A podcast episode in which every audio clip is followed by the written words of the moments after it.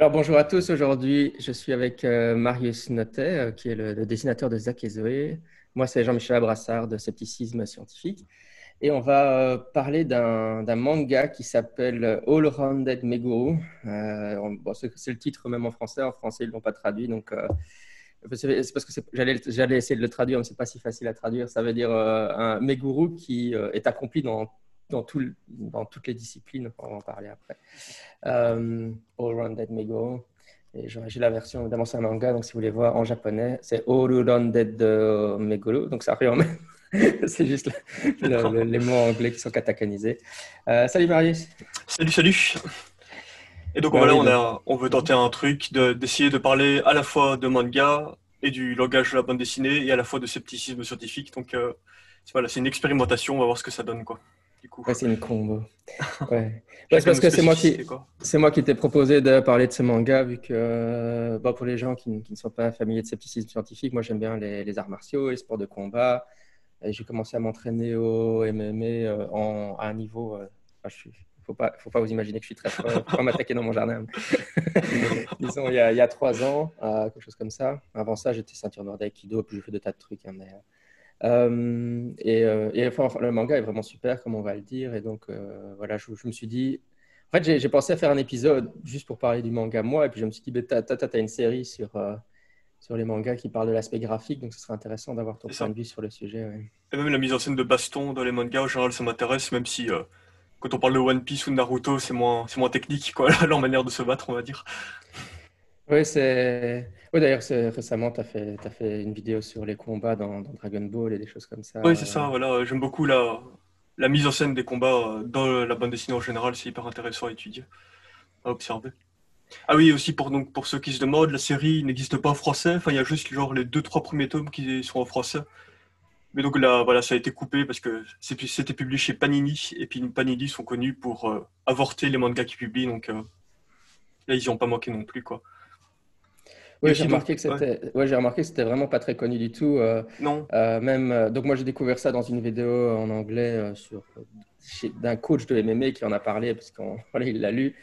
Mais même en français, voilà, même dans mon club, à un moment, je leur ai dit, mais vous avez lu ça, c'est super. Ils ne connaissaient pas, donc c'est, pas, c'est, pas, c'est quelque chose d'assez... Mais l'auteur, donc c'est Endo Hiroki, et il a fait un manga qui a quand même beaucoup fonctionné, c'est Eden qui lui est complètement été publié en français, tout ça que j'ai vu dans des euh, magasins livres d'occasion. Mais voilà, ça, si vous connaissez un peu le manga, normalement, ça, vous avez au moins entendu parler de cette série-là. Et en plus, le Wonder Meguru, ça a été publié donc à la Kodansha, qui est le plus gros éditeur japonais qui existe. Donc, euh, c'est aussi étonnant que, ça, c'est pas plus de visibilité. Mais voilà, ben, tout ne passe pas, quoi. non, c'est clair. La production est tellement intense. Ouais. bon, euh, oui, pour les gens qui, connaissent mal le manga, évidemment, ce qui est fou, c'est qu'on traite de, tous les sujets en manga, de la cuisine au golf. Euh, Avec la même passion, quoi. Ouais, évidemment, tout n'est pas forcément euh, traduit aussi. Euh, beaucoup de mangas éducatifs, etc. Donc, c'est pas étonnant qu'on se retrouve avec des, mangas sportifs, évidemment. Bah oui, le, football, c'est un grand classique. Oh, bah, c'est un genre à part entière, quoi, le manga sportif. Moi, une de mes séries sportives préférées pour le moment, c'est un manga sur le sumo, Inomaru Sumo. Donc, on fait vraiment tout, quoi.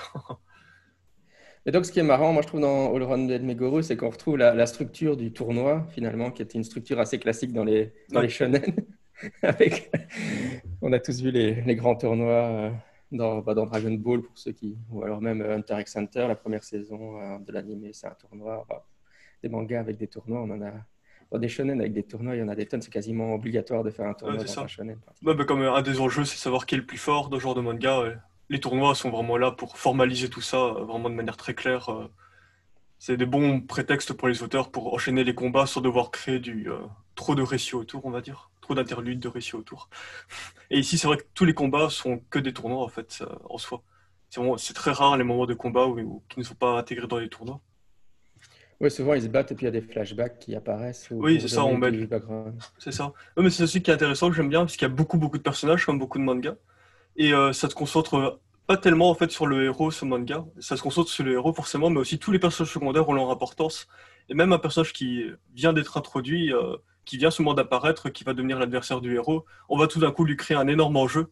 Ce qui fait qu'en tant que lecteur, on a envie de soutenir à la fois l'adversaire qui est là pour jouer, euh, pour tout miser, c'est son dernier match possible avant qu'il ne doive abandonner ce sport et retourner à une vie de, travail normal. Et donc on se dit ah merde, j'ai pas envie qu'il perde, le pauvre. c'est très très bien fait à ce niveau-là. On, est, on, on, on défend tous les combattants pratiquement. c'est ça. Et donc ce qui, est marrant, c'est qu'on est, on est face à une structure très classique de tournoi de shonen, mais on n'a pas du tout les aspects euh, fantastiques où euh, on est dans de l'hyper-réalisme à la place. oui, c'est ça avec les gens qui viennent de milieux défavorisés, comme dans Rocky, et qui essayent de sortir de la pauvreté. c'est, enfin, moi, je, moi, bon, je lis beaucoup moins de manga que toi, mais, euh, mais c'est vrai que ça m'a, enfin, ça m'a, ça m'a, je dirais pas choqué, mais je veux dire, ça m'a quand même étonné. C'est vrai que c'est, ça a un petit côté, euh, quand tu viens du, du shonen, ça, c'est assez étonnant de voir ça, mm-hmm. l'aspect social qui est fort développé euh, dans un, dans un truc sur le sport. Mais c'est vrai que c'est pour que tu sois émotionnellement investi dans tous les personnages. Hein. C'est ça, bah, Shitano Joe, c'est une figure de l'extrême gauche au, Japon aussi, par exemple. Donc, euh, Mm. C'est euh, Joe, c'est le, le, boxeur. Ouais. je sais, ouais, non, mais j'essaie de traduire. Le, je sais pas. Ah, pouf, oh là là Je sais pas, moi, je, je, dis mécaniquement les syllabes, hein, c'est tout. non, non, mais c'est parce qu'Ashita, c'est demain, donc Ashita no Joe, c'est le Joe de demain, mais je sais, je sais pas s'ils l'ont jamais traduit aussi en français. Non, non, je, je pense que c'est resté comme ça. Ouais, à quoi bon traduire les tweets ça, ça, Les titres, ça sert à rien de traduire. Ce qui n'est pas intéressant aussi avec le MMA, comme ça, une discipline qui mélange différentes, euh, bah, différents sports, c'est qu'ici, chaque personnage peut être spécialisé et avoir sa propre personnalité euh, au sein de sa propre discipline. Quoi. Ce qui fait que chaque, euh, c'est pas juste de la boxe, tout le monde va utiliser la même technique, il y a toujours des surprises et des personnalités aussi qui ressortent chez chaque combattant selon s'il est, il a un background de karaté, de judo, etc. Donc ça aussi, c'est super intéressant, je trouve. Le MMA, particulièrement comme sport à mettre en scène et à toujours plus varier les combats même si on nous montre à chaque fois, en fin de compte, euh, deux combattants qui, euh, qui se disputent avec des enjeux semblables de gagner des points et de maîtriser l'adversaire. Oui, là, on peut rentrer un peu une plus sur euh, les gens qui ne connaissent pas le MMA, mais par exemple, dans le club où, je vais, effectivement, il y a différentes, classes. en fait, c'est ce que montre l'anime, enfin, le, manga, c'est vraiment, vraiment très, très bien fait. Hein, le manga, pour ça, il montre bien. Mais... Donc, il y a la classe va avoir la classe point, enfin de, de box style ou kickboxing selon le style du prof, ou il y aura la classe de jiu-jitsu brésilien ou catch. Et euh, il va y avoir différents, il va aussi y avoir du wrestling, donc tout ce qui est la lutte. Euh, enfin, parfois, dans le manga, ils utilisent des terminologies différentes, mais ça, c'est aussi marrant de voir. Euh, donc, ils, parlent de, contrôle du clinch hein, quand, ils se tiennent l'un à l'autre et qu'ils doivent juste. Enfin, c'est se battre l'un à l'autre en clinch, donc enfin, on voit qu'il y a une sorte de subdivision des classes, mais forcément, il y a des, combattants qui, qui sont euh, plus d'un style qu'un autre. Et puis en plus, et ça c'est vrai aussi chez nous, mais je, trouve que c'est encore plus accentué au Japon. Il y en a qui viennent avec un background de judo, donc ça va influencer. D'autres qui viennent d'un background de karaté. Enfin, le héros a un background de karaté. C'est ça. Et toi, ton aikido, par exemple, je suppose que. comment est-ce que tu intègres ton, ta maîtrise de l'aïkido dans le MMA Non, je pense pas plus. c'est beaucoup avec des sabres en bois et tout ça, l'aïkido, c'est ça aussi Ouais, des, des clés, euh, des clés, euh, mais je pense que ouais, pratiquement rien que je sais utiliser. Tandis qu'ici, c'est vrai que le judo, le judo, c'est vrai que par contre, euh, toutes les projections de haut peuvent, se faire, donc c'est beaucoup plus facilement intégrable. ouais, c'est ça aussi, j'aime bien tous les retournements de situation où tout d'un coup, le mec va sortir une technique de karaté complètement inattendue qui va surprendre tout le monde. C'est hyper plaisant, quoi.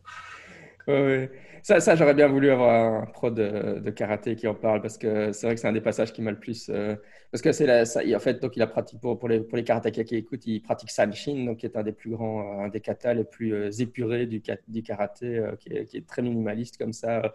Et enfin, je sais pas, moi j'ai déjà vu le kata Sanshin, je me dis c'est totalement inutilisable en combat, ah. mais, mais dans le, dans le manga, il arrive à l'utiliser. Donc, mais je je suis pas karatéka et j'ai jamais appris le, kata, donc euh, peut-être que je me trompe, mais c'est vrai que là, là, il faudrait demander à une ceinture de karaté ce qu'il pense de ce hmm. passage-là.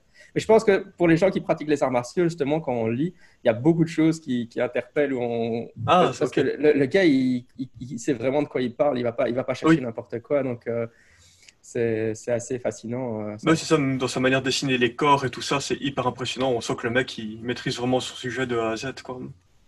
Il y a bon c'est très très pointu quoi. mais c'est vrai que moi je vois ça comme des retournements de situation scénaristiques, mais d'un point de vue euh, logique, euh, je, enfin, je sais pas ce que ça veut dire en, soi. Et je pense aussi qu'il y a beaucoup un support pour les gens comme moi qui n'y connaissent rien en sport de combat. À chaque fois, il y a beaucoup d'explications constantes euh, de la part des spectateurs, de la part des coachs, et aussi dans, on va beaucoup suivre la pensée des personnages pendant les combats, qui vont nous expliquer l'action qui est en cours, les enjeux et tout ça. Parce qu'il y a beaucoup un, aspect de pierre papier ciseaux de s'il me fait telle sorte de coup, moi je lui répondre de telle manière et super. Enfin, ils ont des espèces d'algorithmes de ce qu'ils doivent répondre comme type de coup, etc. Et ça se rappelle aussi bah, les jeux de versus fighting et tout ça. Oui, c'est ça. Il y a qui comparent le, le, le jiu-jitsu brésilien, donc le combat au sol, à du jeu d'échecs. Hein, c'est un peu. Bah oui, voilà. Mais c'est vrai que ça, c'est donc, donc c'est vrai que moi, c'est ce qui m'a le plus impressionné, c'est que le gars, il, maîtrise vraiment super bien pour pouvoir, moi, je trouve, pour pouvoir détailler tous les mouvements qu'ils exécutent euh, de manière aussi précise. Parce que moi qui connais les mouvements, j'arrive vraiment à suivre l'évolution du mouvement qu'il est en train de faire et, les, stratégies qu'ils sont en train de faire. voilà, je, je, bon, je suis pas le plus grand expert. En tout cas, il, clairement, il s'y connaît mieux que moi, le mec, alors que bon, voilà, ça fait trois ans que je m'entraîne et, 20 ans que je fais des arts martiaux. il connaît vraiment le répertoire technique de manière très précise. Je n'ai pas vu d'erreur flagrante dans les mouvements ou des mhm. trucs. Euh, euh, parfois, dans la traduction, j'ai vu des choses bizarres. Par exemple, euh, ils, traduisent en anglais. donc, sprawler, c'est quand l'adversaire se jrue dans tes jambes et que tu, tu, jettes tes jambes en arrière. Et ils, ça par, traduisent ça par un burpee. Mais un burpee, c'est un mouvement de fitness où tu où tu te jettes en position de pompage et où tu fais un pompage. dans la traduction, il y a parfois des choses euh, un peu bizarres, mais euh, je ne pense pas que ça vienne de l'auteur japonais. Mhm. Euh, j'ai lu qu'un seul volume en, japonais, je n'ai pas vu d'erreur dans celui-là. D'accord, ok. mais, peut, ouais. Non, on peut parler rapidement du. Ah ben non, enfin comme tu non, veux. je voulais quand même juste sur ce que tu disais, parce que je me demandais comment, quand je te l'ai proposé, je me suis dit comment tu allais réagir, toi, justement, hmm. vis-à-vis de. Parce que si on s'y connaît pas, comment, on réagit face à un tel déferlement technique. C'est ça qui est assez marrant. c'est très. Euh, on prend vraiment par la main, je trouve, en tant que. Que ce soit dans le découpage des mouvements, qui est vraiment très généreux en général, on va bien montrer justement euh, toute l'impression d'espace et de, de, technique et de comment il se positionne son corps, et de comment il retourne l'adversaire, etc. Euh, D'un point de vue découpage, ben, on te montre vraiment case par case comment est découpée l'action. Et aussi, comme j'ai dit, ben, on t'explique constamment, en plus, parfois même pendant le combat, euh, on va suspendre le temps et pendant ce temps-là, on va montrer le public ou les coachs euh, t'expliquer la technique avec des petits schémas, des petites flèches et tout ça pour bien t'expliquer qu'est-ce qui se passe, c'est quoi l'enjeu, pourquoi est-ce qu'il a répondu de cette manière et tout ça. Et ça, c'est un des trucs de la BD bien pratique, c'est qu'on peut, c'est que chaque case et chaque image remet en question la temporalité euh, de l'action, contrairement à un dessin animé ou un film où c'est vraiment l'action est complètement déroulée constamment, sauf dans les moments vraiment très marqués de figures de style où il va y avoir des ralentis, et etc., où il va y avoir des cassures de la narration.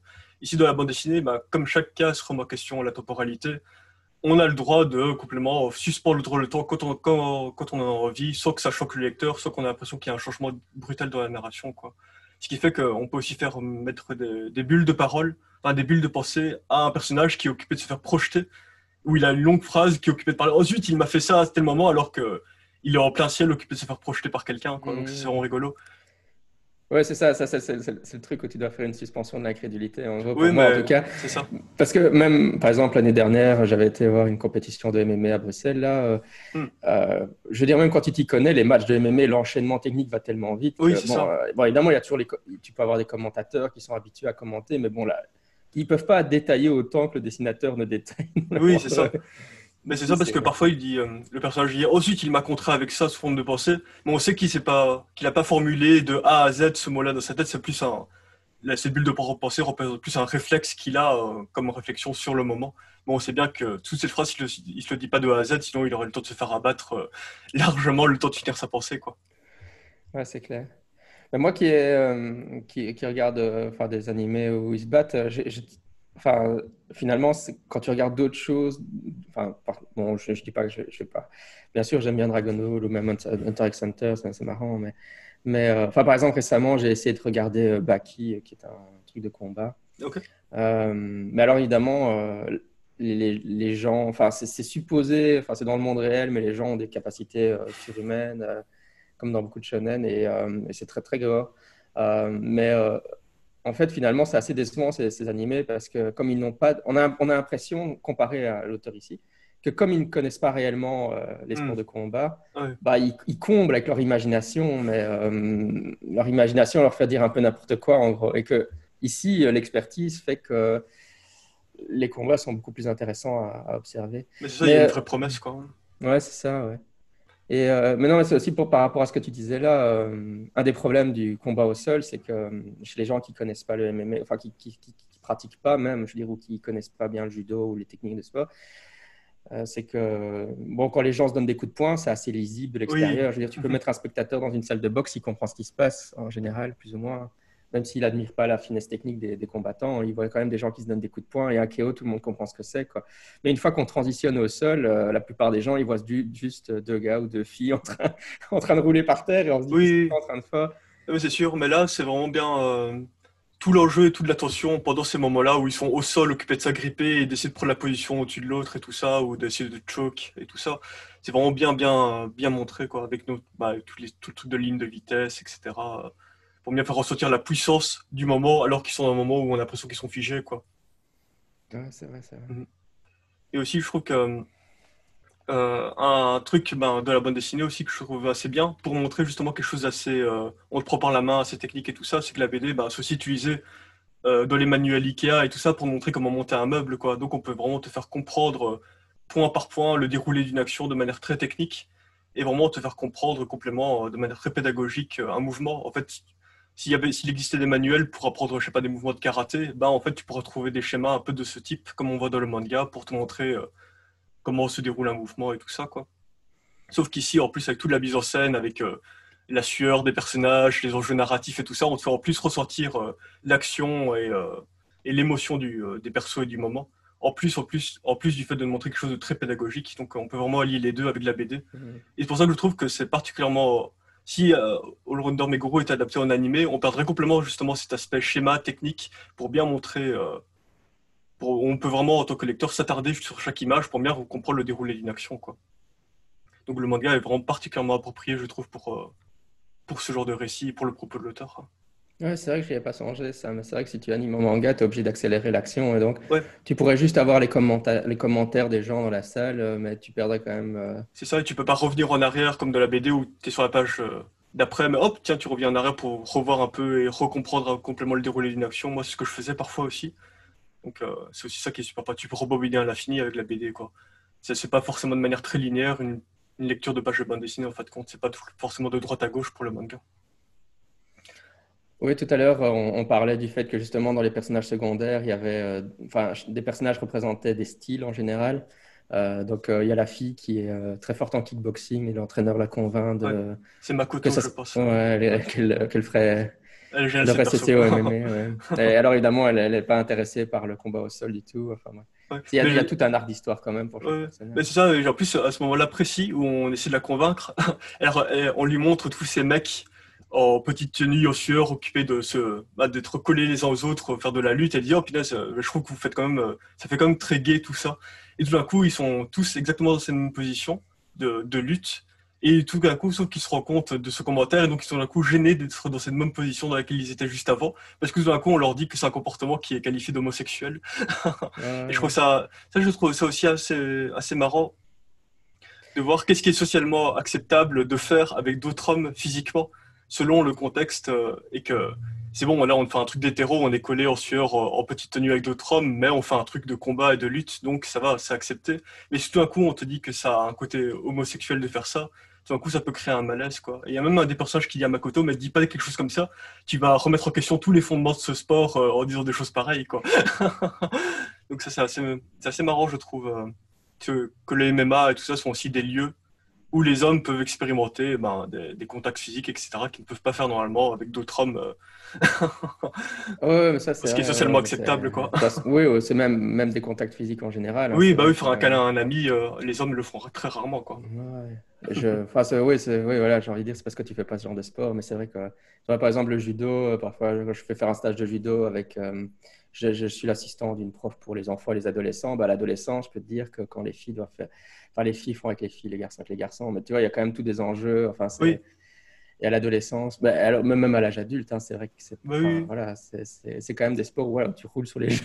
Bah oui, c'est ça. Moi, personnellement, je ne l'ai jamais entendu, mais j'ai déjà entendu des entraîneurs me dire Ah, il y a ces gens, ils arrivent des, profs de lutte qui disent, euh, ou de, de jiu-jitsu brésilien, qui disent qu'ils ont entendu ce genre de remarques. Donc, euh, ah, ça, ça, se base certainement sur des anecdotes entendues euh, De, de, ce type de remarques en disant, bah oui, c'est une activité. Non, mais c'est une manière aussi de, de rigoler, de relativiser, de, de dire, bah non, bah on fait, on fait ce qu'on veut, quoi. entre adultes consentants, tout va bien. Quoi. oui, surtout que, bon, moi je dis, toujours, sur ce genre de club, c'est souvent des, des, lieux, au contraire, d'hyper-masculinité. Bah oui, mais c'est pour ça que c'est rigolo. Mais aussi, tout, ça rappelle toutes les anecdotes d'hommes dans les vestiaires, etc., euh, où ils ont des comportements qui disent oh, non, mais c'est hétéro, c'est hétéro, mais. Euh, bah, parce que parce qu'il veut parce qu'il veut à tout prix mettre des catégories parce que sinon ça va plus. un même comportement, s'il est qualifié hétéro ou homo, il est acceptable ou non acceptable alors que c'est le même comportement quoi. Mmh. Donc euh, bah, c'était rigolo, je trouve ce point de vue extérieur que qu'a donné ce personnage euh, féminin euh, à la scène face à tous ces garçons quoi.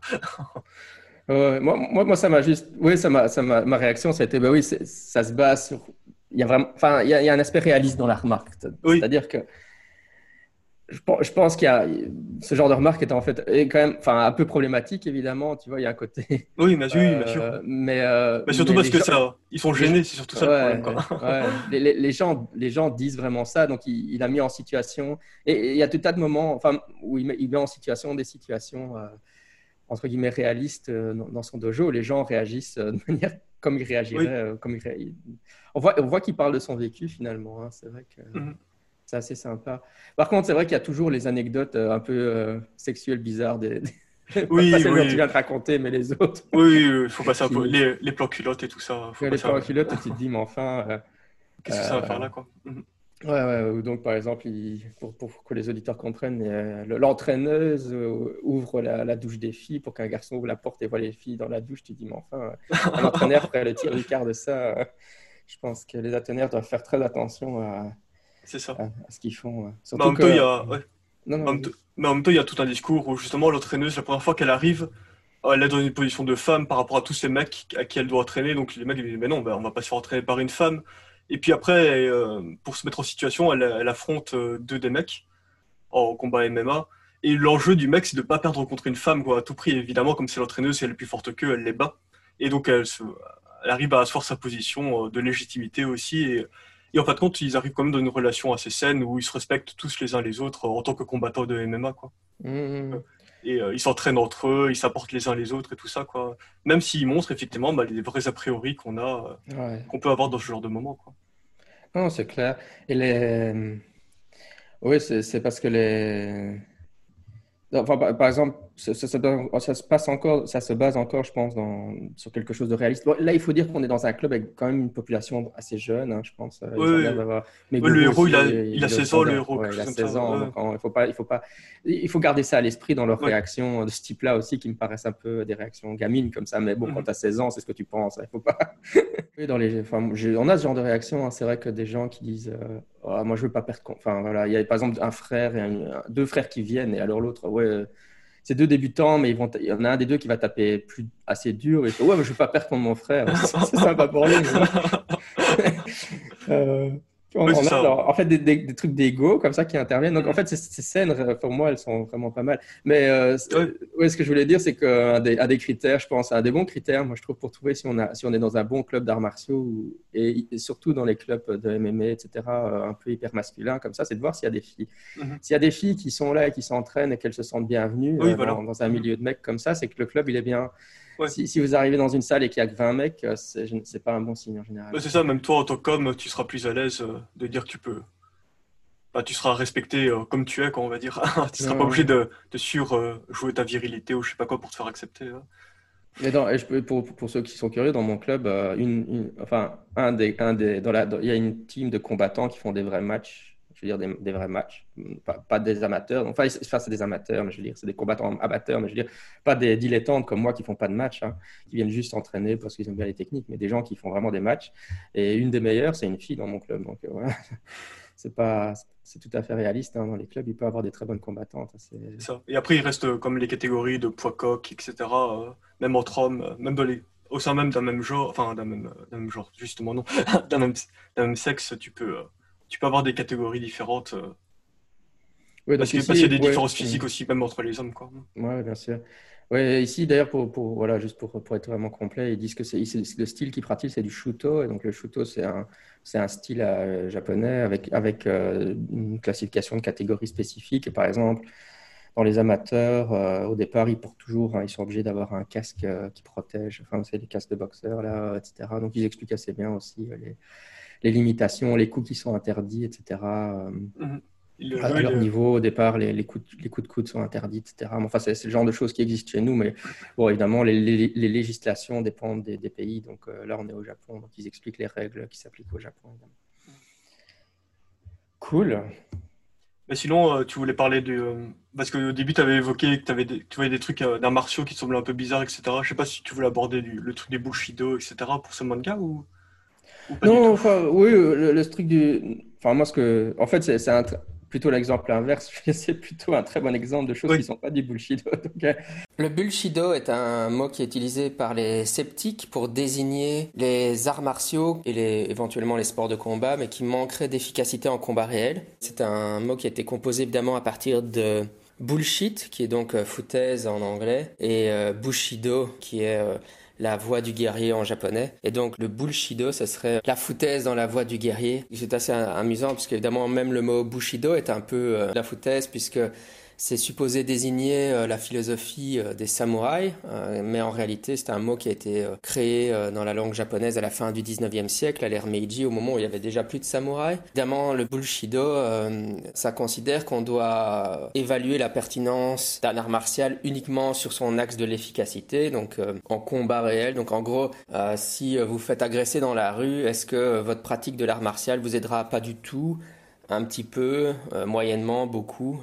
Donc c'est ça, hein, cet axe-là. Alors évidemment, il y a d'autres axes sur lesquels on peut évaluer l'intérêt d'un art martial. Hein, le fait de rester en forme physique, euh, en bonne forme physique, la spiritualité, euh, la, réduction du stress de la pratique, euh, la beauté artistique de la discipline. Donc il y a, plein d'autres aspects sur lesquels on peut évaluer un art martial et pour lesquels quelqu'un peut faire un art martial. Mais le bullshido, ça s'applique vraiment à l'axe.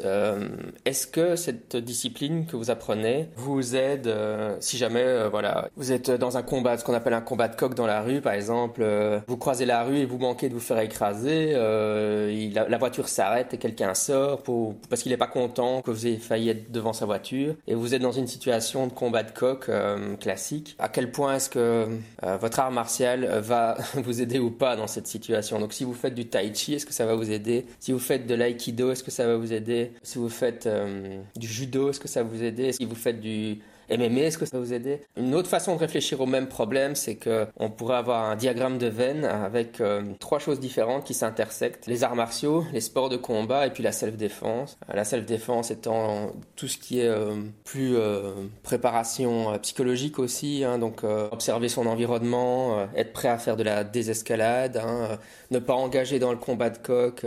enfin, donc il y a toutes des techniques qu'on peut avoir qui, ne relèvent même pas, qui sont à mettre en place avant même une confrontation physique, hein, éviter certains quartiers, éviter certaines heures le soir, donc il y a des tas de stratégies. En fait, la self-défense, ça peut être très intellectuel et pas du tout, euh, elle peut se situer bien avant la confrontation physique. Euh, et donc, évidemment, entre ces trois aspects, arts martiaux, sport de combat, self-défense, ça peut à certains moments se croiser il y a des moments où ça se croise pas dans certaines disciplines. Donc, euh, par exemple, est-ce que le tai chi, euh, voilà, ça, ça, vous prépare vraiment d'un point de vue self-défense? À mon avis, euh, pas du tout.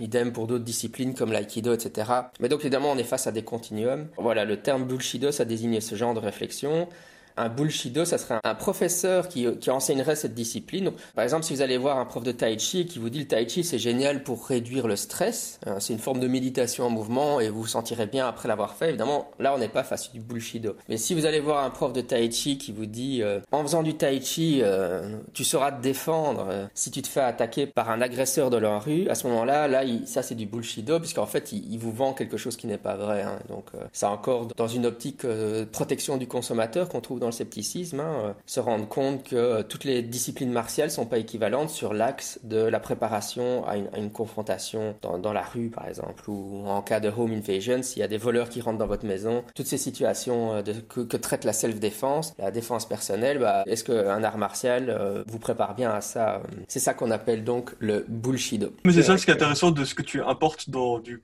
dans du combat de MMA qui est très avec des vrais enjeux de combat, etc. Euh, justement de ce que tu vas trier dans, dans les arts martiaux, dans ce qui est euh, efficace ou non. C'est intéressant comme filtre, euh, non? Ah Oui, c'est super intéressant.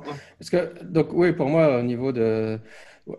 Donc, le problème, c'est de pouvoir s'entraîner sous pression. Hein, donc, c'est-à-dire, bon, évidemment, il y a une sorte de gradation des types d'entraînement que tu dois avoir. Mais donc, si tu fais un entraînement en, en, solo, par exemple, à kata, où tu tu te bats dans le vide, bah forcément, en fait, ça ne te prépare pas vraiment bien à un combat réel. Puis alors, avec un partenaire, mais le partenaire est coopératif, donc en fait, il suit ton mouvement. Euh, quand en Aikido, on a ça tout le temps. en gros, le partenaire résiste, mais largement se laisse faire, bah, c'est pas génial. Et puis, on monte dans les degrés de résistance, et évidemment, euh, dans les entraînements de MMA, on... bien sûr, il y a un moment où on répète les techniques, où l'autre se laisse plus ou moins faire. Mais après, euh, la dernière demi-heure du cours, c'est toujours l'autre résiste autant qu'il peut résister. Donc, ta technique, elle passe ou elle passe pas. Hein. C'est bon, c'est ce que j'appelle une éducation dans la frustration, parce que tout d'un coup, il n'y a plus rien qui passe. mais, Ouais, mais, mais Gourou, il est beaucoup éduqué comme ça aussi, vu que c'est quelqu'un. Et aussi, moi, j'aime bien le truc du personnage qu'il a qui euh, la manière dont ce personnage est développé, justement, qu'il n'est pas une grosse spécialité, qu'il a une espèce de truc où il arrive à faire du mimétisme sans vraiment se rendre compte de ce qu'il fait dans son application de technique. Il a une espèce de truc d'ultra instinct où d'un seul coup, il mhm. va appliquer une technique qu'il vient de voir et réussir à complètement l'appliquer, mais c'est comme s'il s'était téléporté juste après et se dire, mais tiens, qu'est-ce que j'ai fait, qu'est-ce que j'ai réussi à faire? Euh. et que justement, il quelqu'un qui a besoin de beaucoup expérimenter par le combat réel pour pouvoir s'entraîner et, euh, mieux comprendre mieux comprendre comment réagir en combat. Quoi. dit que d'autres sont très bien dans plus euh, l'entraînement théorique et euh, l'entraînement en salle et que ça leur convient très bien pour beaucoup s'améliorer. Oui, donc en fait, son arc d'histoire, c'est qu'il. Euh, la plupart des combattants ont une spécialité, donc combat au sol, ou bien le, clinch, donc debout quand on se tient l'un l'autre, ou bien le, le point-pied. ils, ont, ils ont tous des spécialités, mais lui, il n'a aucune spécialité. Et en gros, au début, évidemment, ça lui est c'est un défaut de ne pas avoir de spécialité. Tu devrais te spécialiser dans quelque chose pour savoir quel est ton point fort. Et donc, par exemple, si tu es fort en, combat au sol, ben, tu vas essayer d'emmener le combat au sol et de le gagner là. Si tu es fort en point pied, tu vas tout faire pour pas aller au sol et avoir. Et donc, il, c'est difficile d'avoir une stratégie si tu si tu sais même pas toi-même quels sont tes points forts ou ce qui est, avantageux pour toi. Mais au fur et à mesure, évidemment, et c'est ça le all-rounded du titre qui est tellement dur à traduire en français, c'est que en gros, il est bon dans tout en réalité, euh, mm-hmm. parce qu'il est, il est, euh, c'est un jack of all trades quoi. En gros, c'est même ça, c'est pas du français. C'est un, touche à tout. Il est, il est un peu ah. bon en tout, donc euh, il est capable d'absorber ce que font tous les autres. Et donc, il a un style comme ça très. et c'est ce qui fait qu'il est redoutable, évidemment. C'est ça, et ça permet beaucoup de retournements de situation et tout ça aussi. c'est chouette.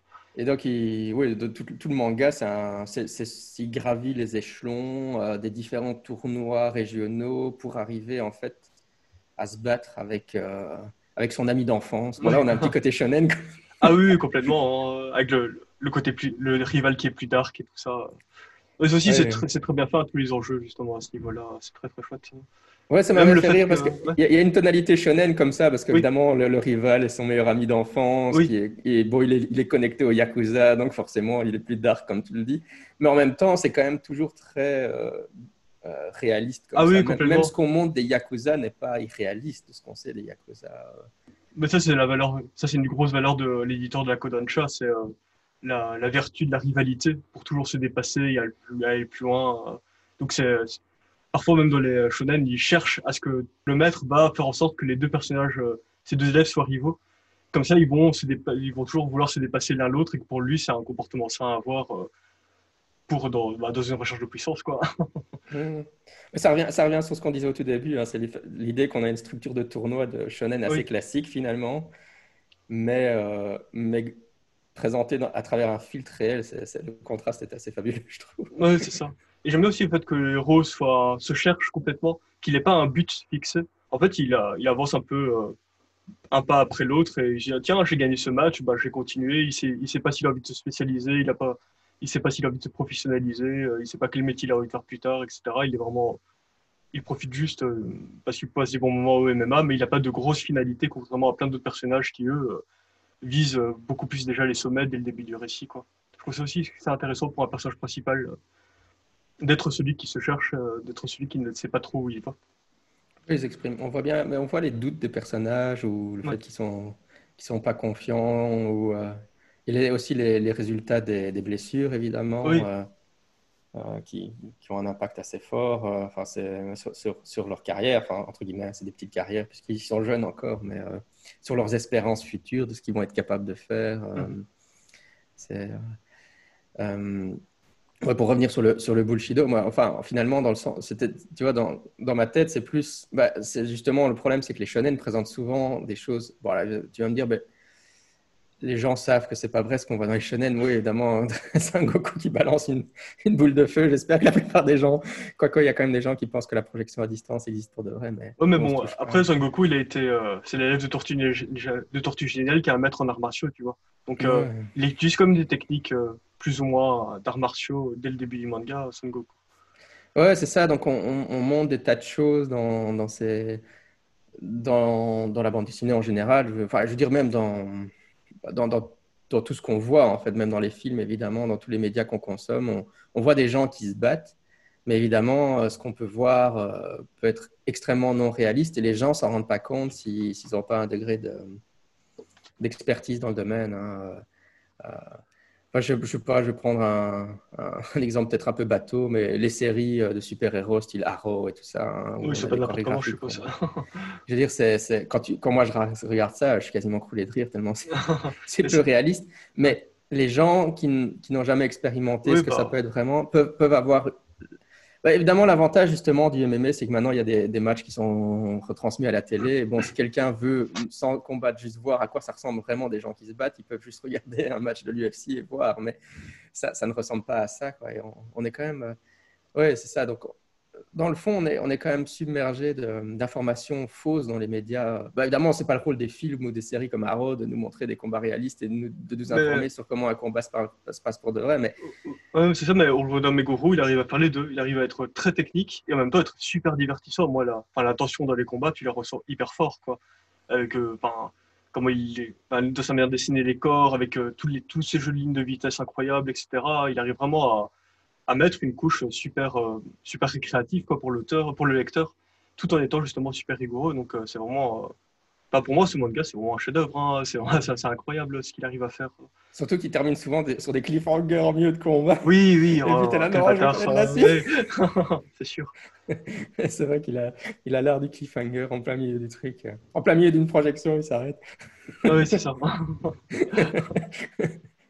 Ouais, ouais. Donc voilà, en fait, finalement, euh, mon, mon, lien avec le Bullshido, c'est que c'est un peu un contre-exemple. Dans le fond, je, je, pense que si on, si on donne ça à, lire aux gens, ben, ça leur donne une bien meilleure perspective de, du type euh, de, même du type d'entraînement que tu devrais réellement avoir pour être capable de te battre et du, du challenge que ça représente en termes d'efforts, de, de, de, blessures euh, et de, oui, enfin même de j'allais dire de souffrance psychologique, mais de doute que tu peux avoir ou de, courage que tu dois aller avoir pour monter sur le ring, etc. Hein.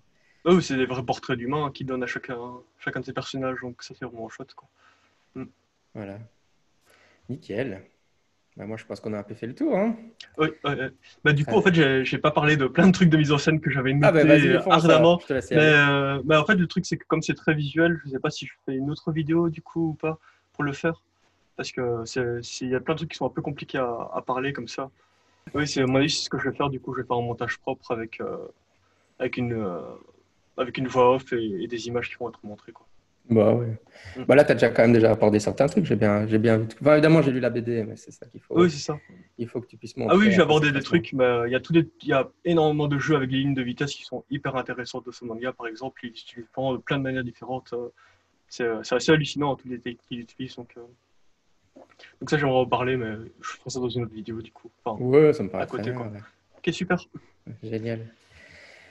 Nickel. Et eh ben voilà. Euh, je sais pas si tu veux prendre congé des auditeurs ou pas, mais... si, euh, si, si, bah, si le format vous a plu, peut-être qu'on en refera d'autres, hein, on verra bien.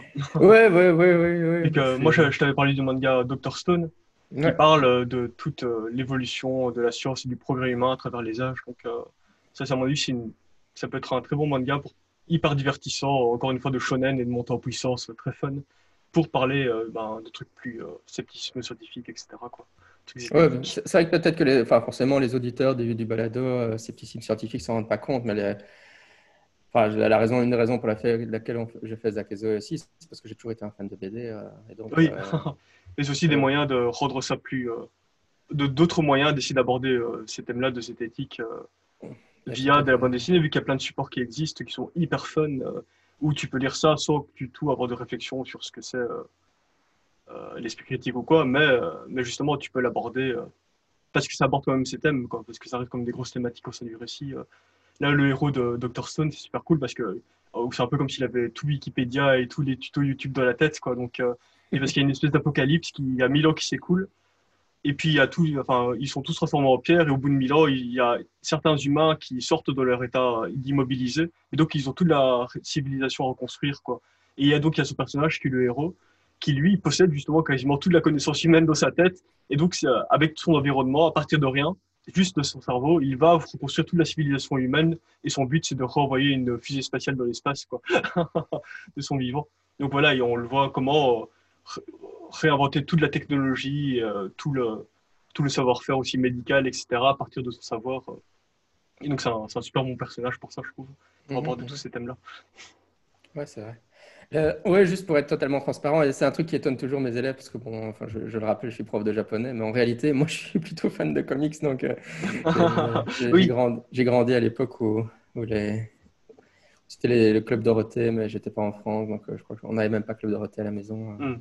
J'ai pas, pas tellement grandi avec les mangas, et je me suis mis vraiment à lire les mangas quand, suite à mon intérêt pour le japonais, mais je, ouais, je, je sais que toi, tu consommes des des romans graphiques et des, animés, enfin des mangas et des bandes dessinées dans tous les sens, dans tous les styles possibles et imaginables. Mais euh, moi, j'ai toujours plutôt, été un fan de vraiment comics euh, classiques, euh, Spider-Man, etc. Ah, Avant bah que ça devienne cool chez les enfants, parce qu'il y a des, des, films qui ont été faits.